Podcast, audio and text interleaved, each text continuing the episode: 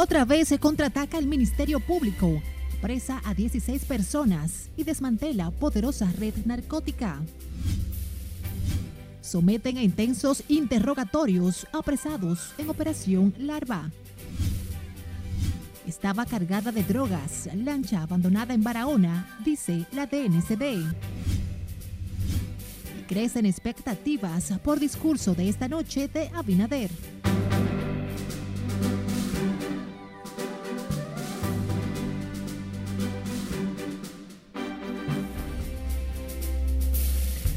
Buenas tardes y qué gusto reencontrarnos a través de esta primera emisión informativa de Noticias RNN. Graciela Acevedo les saluda. Iniciamos esta emisión con la denominada Operación Larva realizada esta mañana por el Ministerio Público y la Dirección Nacional de Control de Drogas. Apresaron al menos a 16 personas en una nueva batida contra el tráfico de drogas y el lavado de activos. Tenemos amplia cobertura. Iniciamos con Margaret Ramírez, quien se encuentra en vivo desde la Procuraduría General de la República. Adelante, Margaret. Buenas tardes para ti. Gracias, así es. Muy buenas tardes. Los allanamientos se realizaron de manera simultánea en el Distrito Nacional Santo Domingo Este, Santo Domingo Oeste, San Cristóbal y Punta Cana. Los detenidos están vinculados a un cargamento de 700 paquetes de cocaína introducidos a territorio dominicano en marzo del 2020 en una embarcación procedente de Colombia. En una nota, el Ministerio Público explica que la operación Larva es parte de una nueva estrategia en coordinación con organismos antinarcóticos contra el crimen organizado. La operación es coordinada por la Dirección General de Persecución con el apoyo de la Procuraduría Especializada de Lavado de Activos y Financiamiento del Terrorismo, así como de la Fiscalía de San Cristóbal. La Dirección Nacional de Control de Drogas, eh, como siempre, en un apoyo decidido, firme, contundente a la Procuraduría General de la República, se sumó a estos operativos la madrugada de este miércoles. Eh, tengo entendido que ya se han dado los resultados. Nosotros seguimos dando ese apoyo y seguiremos dando ese apoyo. En los allanamientos, los fiscales y agentes antidrogas encontraron evidencias relacionadas con el lavado de activos y otros delitos. Según la nota, el 16 de marzo del 2020 fueron apresadas en flagrante delito 11 personas al interceptar una embarcación en la costa de Nigua, San Cristóbal, con los 700 paquetes de cocaína procedentes de Colombia. Según el comunicado de la Procuraduría, luego las autoridades arrestaron a otras cinco personas vinculadas a la red criminal que movía la droga, dos más el 28 de agosto del 2019 al interceptar dos jipetas en el Distrito Nacional. Este es el segundo caso de lavado de activos provenientes del narcotráfico que somete la Procuraduría que dirige la magistrada Miriam Germán. Es todo lo que tengo por el momento. Retorno contigo al estudio. Gracias a Margaret por las puntualizaciones. Y los imputados por presunta participación en la desmantelada red narcótica son interrogados por un equipo de la Dirección Especializada de Lavado de Activos de la Procuraduría General de la República. Precisamente allá se encuentra en vivo nuestro compañero Nelson Mateo con toda la información. Adelante, Mateo, conectamos contigo. escuchamos, Mateo.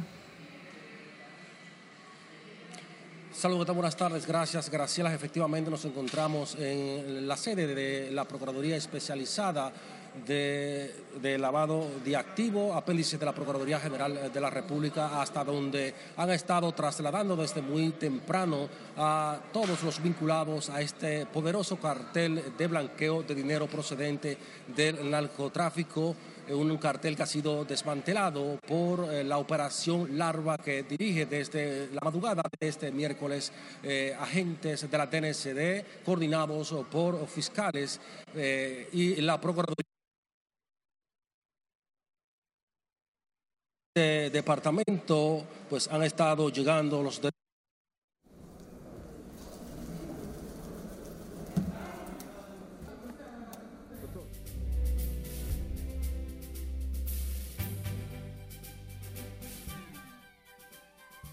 más adelante retomaremos el contacto con Nelson Mateo, quien se encuentra desde la Procuraduría General de la República con otros detalles sobre esta operación larva del Ministerio Público que inició a primeras horas de esta mañana. Seguimos con el tema porque una embarcación abandonada esta semana en las costas de Barahona estaba cargada con 248 paquetes de cocaína, informó esta mañana la Dirección Nacional de Control de Drogas. En el operativo actuaron miembros de la Dominicana y del Ministerio Público. José Tomás Paulino tiene el reporte. 248 paquetes. Los agentes antinarcóticos y de la Armada Dominicana persiguieron a los ocupantes de la lancha que había llegado a costas del territorio nacional procedente de Colombia. Al llegar al litoral del municipio de Enriquillo, el grupo abandonó la embarcación y se dio a la fuga, explicó el vocero de la DNCD, Carlos Devers. El Ministerio Público, la DNCD y efectivos de la Armada de República Dominicana en este momento activan la búsqueda de varios hombres dominicanos y extranjeros vinculados al presente caso, por lo que se les exhorta que se entreguen a las autoridades. En el interior de la embarcación, en un doble fondo, fueron incautados unos 248 paquetes de un polvo blanco, presumiblemente cocaína. Se descubrió una nueva modalidad de narcotráfico. Se trata de varios compartimientos secretos encaletados debajo de la embarcación en un doble fondo con la finalidad de evitar que el cargamento fuera descubierto por las autoridades. Estas modalidades son una muestra de acciones de desespero de esas redes criminales porque le hemos estado dando bastante duro. Y están buscando modalidades para tratar de burlar las autoridades y no lo van a lograr. Las autoridades en su conjunto mantienen abierta una investigación y un amplio operativo en la zona de Barahona para atrapar a los integrantes de esa red de narcotráfico internacional. Los paquetes ocupados en esta operación estarán en poder del Instituto Nacional de Ciencias Forenses. José Tomás Paulino, RNN. En este preciso instante restablecemos la conexión con nuestro compañero Nelson Mateo quien se encuentra desde la Procuraduría General de la República con otros detalles sobre esta operación Larva que inició a primeras horas de esta mañana el Ministerio Público. Adelante, Mateo. Tornamos contigo. Te escuchamos gracias, Graciela. Efectivamente nos encontramos, tal y como dijimos en principio, en la sede del Departamento de Lavado de Activos de la Procuraduría General de la República, hasta donde han estado llegando, han estado trasladando a todos los vinculados eh, a esta poderosa red eh, del blanqueo de dinero proveniente del narcotráfico y que ha sido desmantelada por la Procuraduría General de la República y agentes de la DNCD a través de la operación Larva y unos 15 allanamientos que se han practicado desde las primeras horas de este miércoles en territorios como el Distrito Nacional, Provincia Santo Domingo, San Cristóbal y otros puntos costeros de la región este del país. Hasta este departamento pues han estado llegando además los detenidos conjuntamente con sus abogados, muchos eh, de los cuales no han ofrecido mayores detalles al ser cuestionados sobre la situación de sus clientes. Escuchemos fueron allanados, ciertamente, pero para los detalles todavía no es el momento porque pudiésemos interrumpir las, investigaciones, no obstante a eso pudiese afectar a nuestro cliente. Gracias. Estamos, en vivo y directo para RNN en estos momentos y queremos saber eh, ¿cuántos son los que ustedes representan? Dos. ¿Quiénes son ellos? Eduardo Reyes y Luis Jiménez. Luis Jiménez, eh, ¿son empresarios, comerciantes? Comerciantes. ¿Cuál es la situación de ellos en términos reales ahora, en estos instantes? Simplemente se están, están siendo investigados. Como siempre, la justicia está haciendo su trabajo. Eh, hay un comercio de, expendio de, bebidas que es un negocio eh, pequeño. No creemos que esté vinculado a ninguna actividad ilícita. En la provincia de Santo Domingo, específicamente en el oeste. ¿Qué otras propiedades? No, no, hasta ahora no voy a precisar otros detalles porque podría estar especulando. Simplemente le he dado las informaciones que realmente son comprobables. Eh, ahora mismo me indicaron que no se puede realizar ningún tipo de acercamiento con los, las personas apresadas. Yo volveré eh, más tardecito ya para ver si puedo ver a mi eventual cliente. Pero ahora mismo, ahora mismo, ahora mismo no estamos en una nebulosa y todavía creo que están apresando personas. Faltan, faltan personas todavía.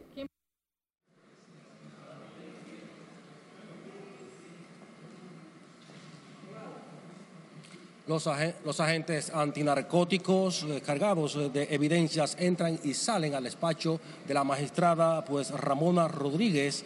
Y bueno, destacar que además junto a ellos, pues pasado el mediodía también llegó eh, la, el inspector general eh, del Ministerio Público, Juan Medina, y, la directora de persecución de la corrupción administrativa, Jenny Berenice Reynoso, junto a otros fiscales, para integrarse a los interrogatorios que se desarrollan en estas oficinas.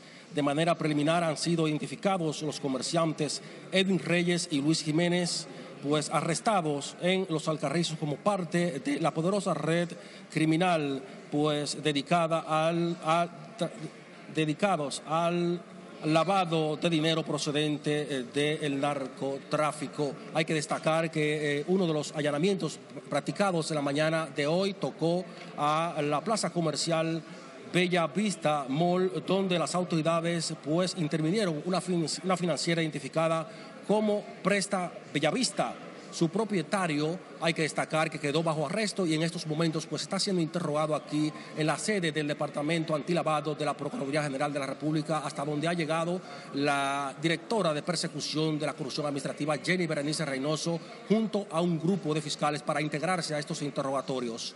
De mi parte, es todo por el momento. Regreso contigo al set de noticias.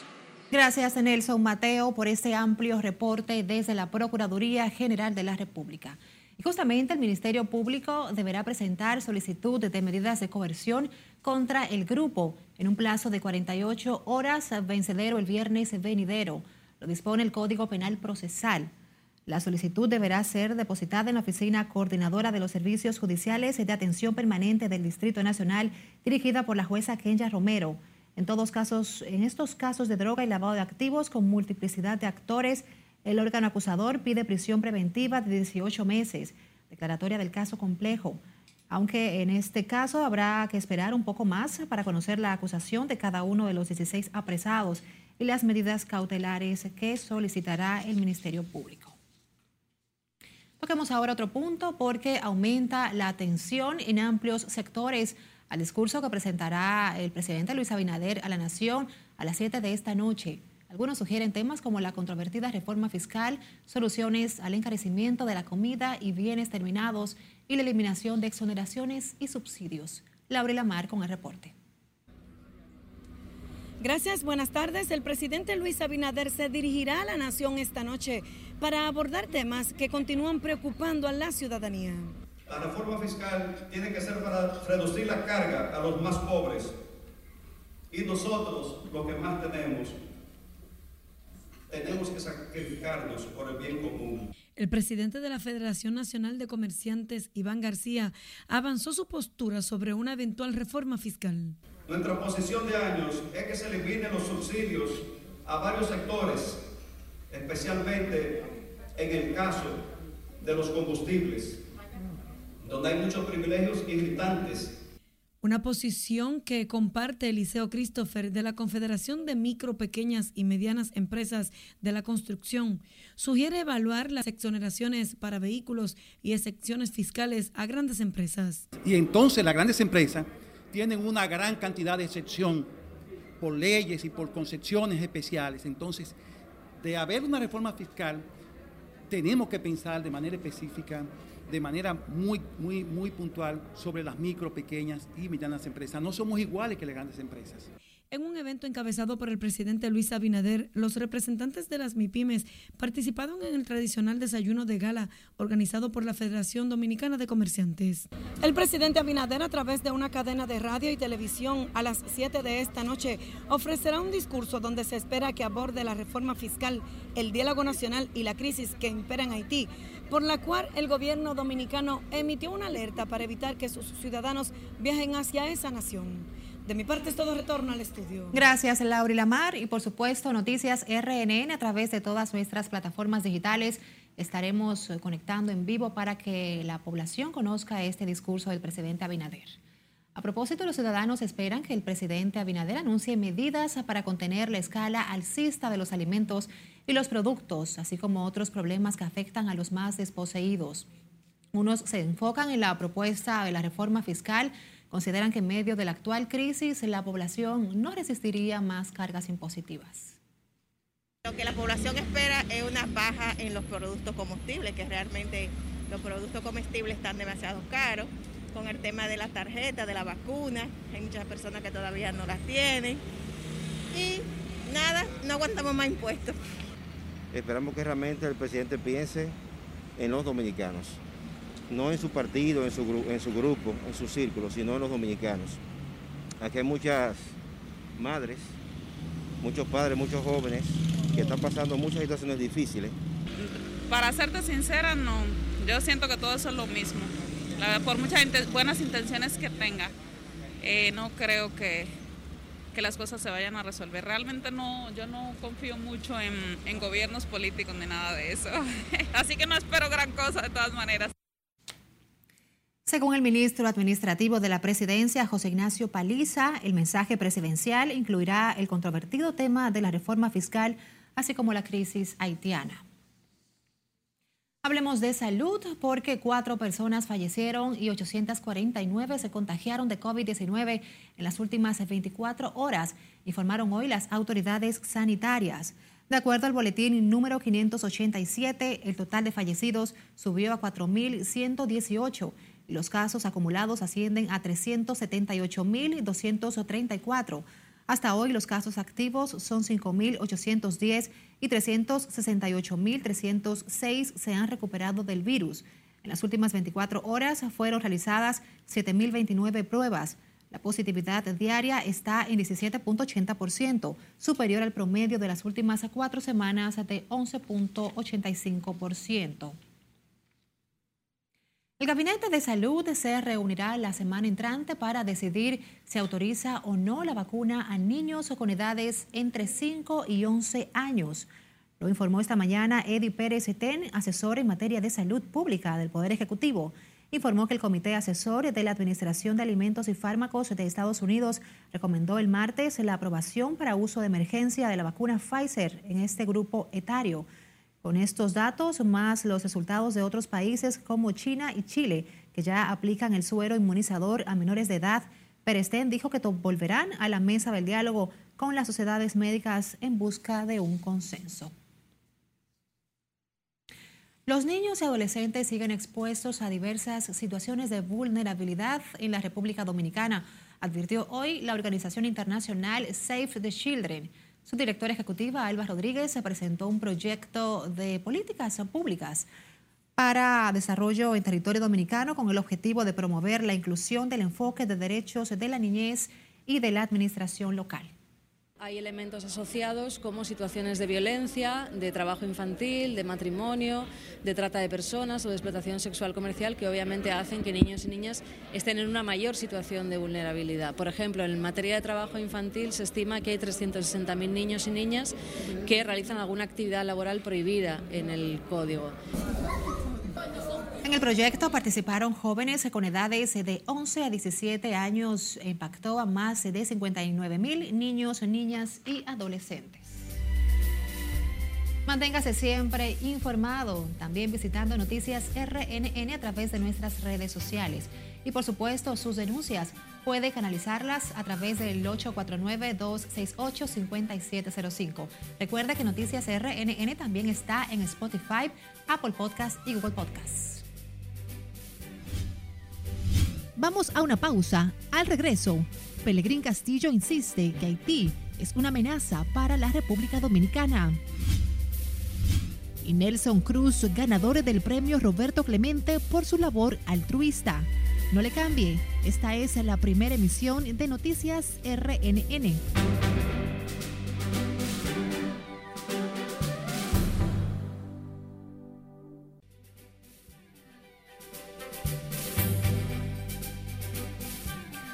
Mirada al mundo, el Estado Islámico sigue causando terror y muertes en Irak. Fuertes cargos para una mujer y su novio en Estados Unidos por la muerte de uno de sus hijos. Y las pandillas en Haití provocan bloqueo de las redes de comunicación. Más en nuestro resumen internacional con Yasmín Liriano. En Haití, las pandillas que controlan gran parte de la capital, Puerto Príncipe, bloquean las rutas que conducen a las terminales petroleras lo que complica hace varios meses el aprovisionamiento del combustible. Eso afecta también a las redes de telecomunicaciones. Nunca había visto algo así. en 10 años, dijo Martin Booth, director ejecutivo de la compañía telefónica Digicel, que domina el 75% del mercado haitiano. Una docena de civiles fueron asesinados y más de 15 resultaron heridos en un atentado perpetrado por terroristas del Estado Islámico en la provincia oriental iraquí de Diyala, reporta Shafak News, citando una fuente médica. El ataque ocurrió en la aldea de Al-Rashad, en la provincia de Diyala. Una mujer y su novio fueron arrestados por la muerte del hijo de la mujer, cuya osamenta fue encontrada dentro de un departamento en Houston, con tres hermanos sobrevivientes, aparentemente abandonados, dijeron las autoridades. Brian Coulter, el novio de 32 años de la madre del niño muerto, fue acusado de asesinato. La madre Gloria Williams, de 36 años, enfrenta cargos de causar lesiones graves a un niño por omisión, no brindar atención médica y no proporcionar la supervisión adecuada. Un sacerdote y profesor de religión en un colegio de la ciudad gallega de Vigo, al noroeste de España, fue condenado a 32 años y medio de cárcel y a 36 de libertad vigilada por abusar de seis alumnos en el 2019, cuando las víctimas tenían 15 años.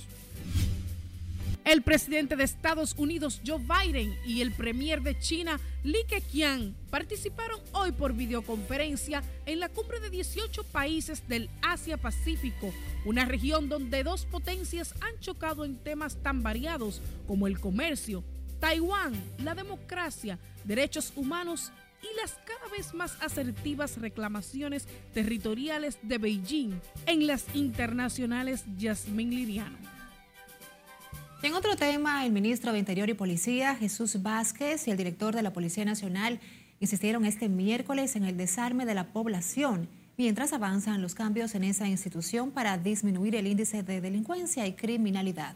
Respondieron de esa manera a la advertencia hecha por el Departamento de Estado de los Estados Unidos a sus ciudadanos sobre el riesgo de viajar a territorio dominicano por los elevados niveles de criminalidad. Nosotros estamos haciendo todo un plan tendente a tener la mejor policía, las mejores condiciones para hacerle frente al tema de la delincuencia en la República Dominicana. Ahora no es un tema que se puede resolver de un día para otro, porque usted no tiene cómo usted buscar los policías tal vez que necesitamos, que hay que formar. Que vamos a trabajar para eso.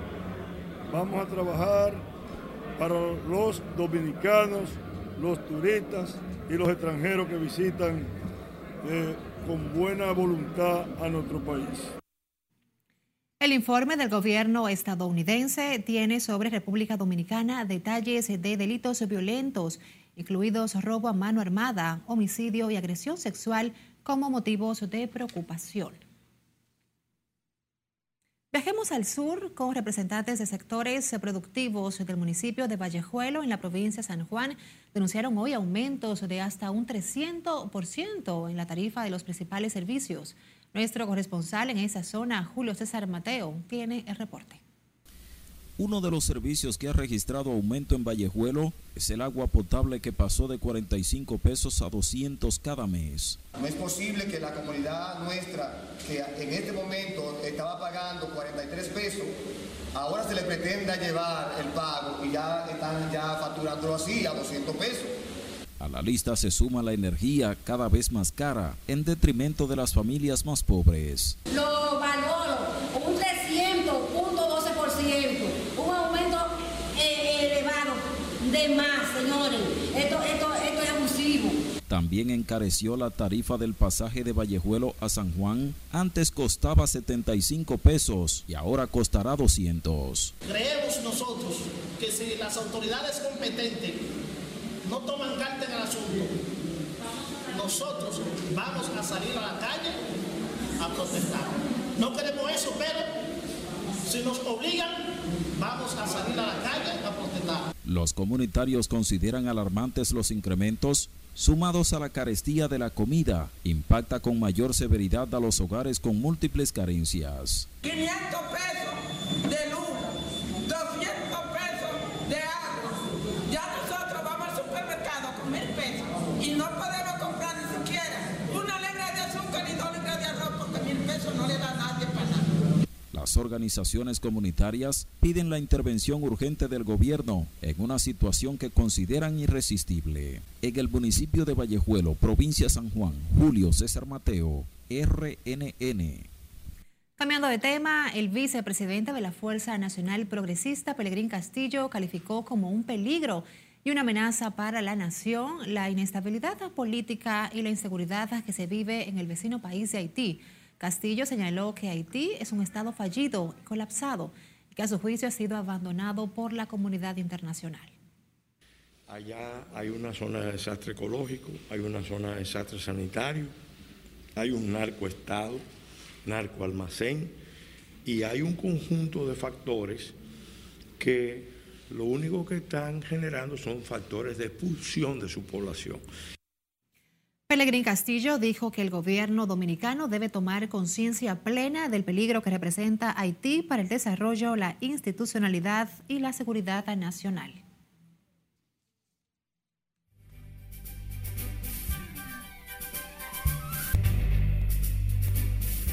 Saludos buenas, iniciamos la entrega deportiva con una muy buena noticia. Nelson Cruz es el ganador del premio Roberto Clemente en su entrega número 50. El dominicano es distinguido con este galardón luego de su gran trabajo caritativo en su natal República Dominicana, Mata de Santa Cruz, Montecristi y República Dominicana, repito, es el jugador que mejor ejemplifica el espíritu deportivo y participación comunitaria y los artes en las redes sociales no se dejan esperar porque Nelson Cruz es popular y querido. En la Serie Mundial, juego número uno, Jorge Soler, en el mismo primer episodio conectó cuadrangular. Primer jugador que abriendo el primer juego de una Serie Mundial conecta cuadrangular.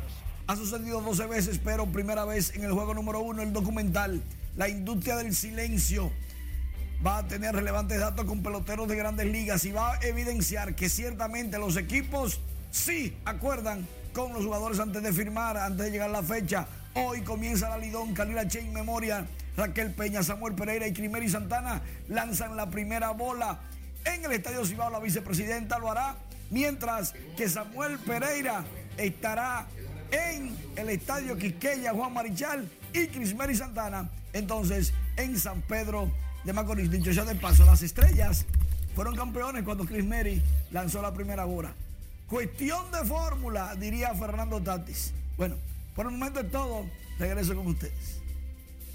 Gracias Manuel por estos detalles.